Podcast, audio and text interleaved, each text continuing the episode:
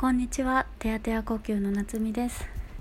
えっ、ー、と、2021年初めての配信です。皆さん明けましておめでとうございます。どんな年末年始を過ごされているでしょうか。えっ、ー、と、私はちょっと、あの、プライベートの生活環境が少し変わって、で、まあ年末年始は少しそれが落ち着いたところで、まあもう寝ました寝ました。たくさん寝ました。まあ、子供と一緒にいる時間がほとんどだったっていうことがまあ大きいと思うんですけどなんかせっかく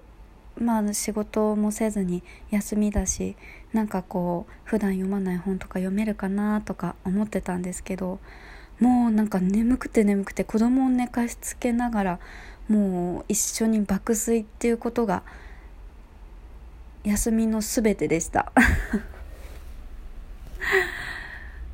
で不思議なことに1月3日昨日の夜にシャキーンってしてきたんですよね。なんかそれまでああ私こんなに眠ることを欲してたんだなって思って、まあ、そこに逆らってもいいことはないと思ってるのでたくさん遠慮なく寝るようにしてたんですがでもこれいつまで続くんだろう。私本当にもうすぐお仕事をする状況になるのに大丈夫だろうかなんて思ってたんですけどでもそれが不思議にちゃんとできるようになるんですよね。まあ、そんな感じで私はずっと寝正月をしておりました。でもすごく良かったです。はい。でえー、っと今日はですねあのー、まあ明日から本格的に仕事を再開しようと思っていてどういうふうに、まあ、進めていこうかなって考えているところだったんですけども、まあ、あの年末からあのお知らせしていたように、えーと、先生術の講座、えーと、星を読めるようになれるための講座を今準備していてそのご案内を、まあ、あの来週ぐらいには具体的にできるかなって思ってたんですけど、まあ、それにあたっていろんな資料を見返したり作ったりあとは自分が気になる本とかを読んでいたんですが。なんかこう、まあ、皆さんいろいろ好きなこととかあると思うんですけど私はなんかこう人間の発達？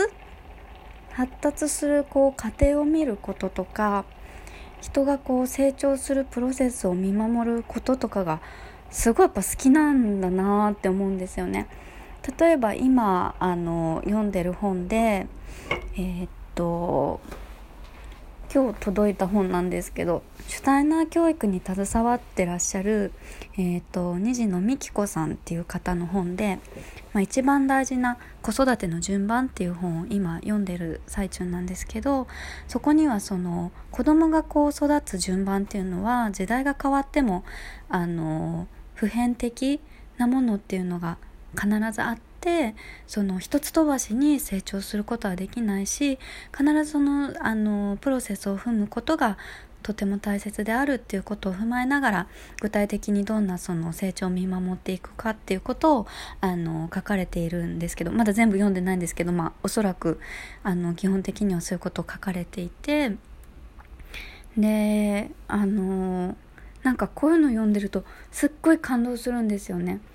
なんかまず妊娠中のそのことも私はすごく感動的でそれは学生で看護大学で勉強した時にもすごくあの衝撃的だったんですけど例えばお母さんのお腹の中にいる時ってその何億年だっけ、まあ、その生命の歴史っていうのをずっとたどって人間になって生まれてくるんですよね。だから最初えーと、妊娠してまだ9週とか12週とかっていう時ちょっとうろ覚えで正確じゃないかもしれないんですけどまずはあの爬虫類の顔になってそこからあれ両生類の顔になってだったかちょっと忘れちゃったんですけどとにかくあの人間がただ人間となって生まれてくるんじゃなくてこう魚だったものがこう陸に水の中にいたものが陸に上がってそこからあの二足歩行になってっていうそのあの進化の過程を全部経験してから十月10日あの立って生まれてくるんですよね。でそこからさらに今度はより人間として生きていくための成長過程が始まるわけででその私が先生術で面白いなって思うのはその成長の過程がどういったものかっていうのが全部その天体で説明できるんですよ。例えばえー、っと赤ちゃんの時の経験っていうのは月星座が表しますし、えー、っとそこからこ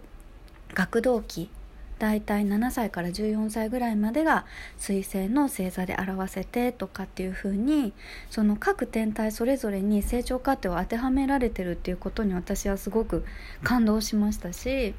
でそこをたどることで自分のその幼少期のことを思い返せたり幼少期の時に身についた自分の性質とかまたその彗星だったら自分のその学童期に身につけた得意なことだったりコミュニケーションスタイルとかがあの分かったりするんですよね。だから私たちってこう今ここに存在してるんですけどそのずっと本当にお母さんのお腹に入った時からずっとこう進化のプロセスを経て生まれてまたそこからさらに人間として一日一日本当に24時間365日を何年も何年も繰り返した先に今の私があるわけでなんかそこを想像するともう超感動するわけです。でなんかそうやって一人一人が本当にあの祝福されて生まれてこうかけがえのない存在として今ここに生きてるっていうことをなんかもっとあのみんなが思い出すことが必要だと思うし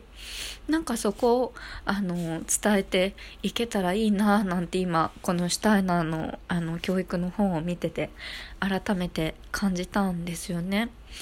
だからなんか私ができることはまあその先生術の星を読む。で星を読むことによってあの自分が何だろうどんな生き様とかありようっていうものを持って生まれてきたのか。でそのなんだろうもう今は忘れてるその経てきた過程みたいなのを見返して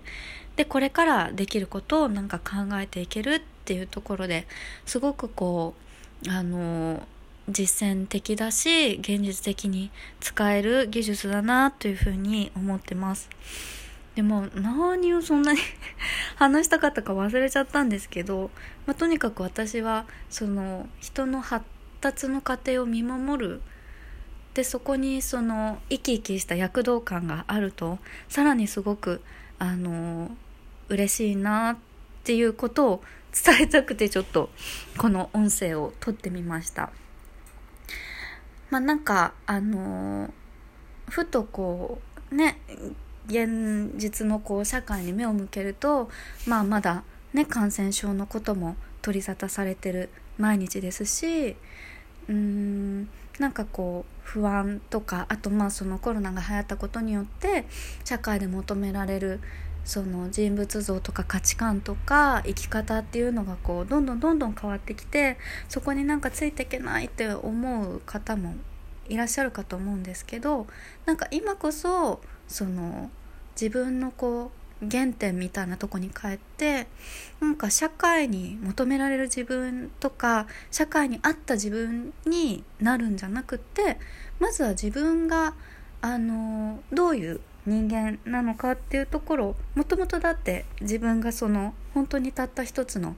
個性を持った人間として生まれてきてるわけですからなんかそこに立ち返ることで楽になることとか発見したりだとかじゃあこういう力を社会に還元できるなっていう発想になれればすごく素晴らしいなっていうふうに思うんですね。だから、まあ、そういったことをこれからやっていきたいななんて思ってます。はい。なんか人足早に語ってしまいましたがなんかそういうことをやってみたいなって思ってます、まあ、これからブログなりインスタグラムなりあの告知はしていくのでもしご興味がある方は是非チェックしていただきたいと思ってます。はい。でやっぱこのまあ今私も1歳半の男の子を育てていますけど、うん、子育てってすごく面白い。大変なことももちろんあるんですけどその自分も多分たどってきたであろう過程を想像しながらでもその私と彼は違うわけですから彼はどんなことが好きなんだろうとかどんなことに反応するんだろうとか、まあ、もちろん1歳半なのでその個性もありますしその1歳半の子に共通した成長のプロセスっていうものがあると思うんですけどそれらをこう見ながらあの日々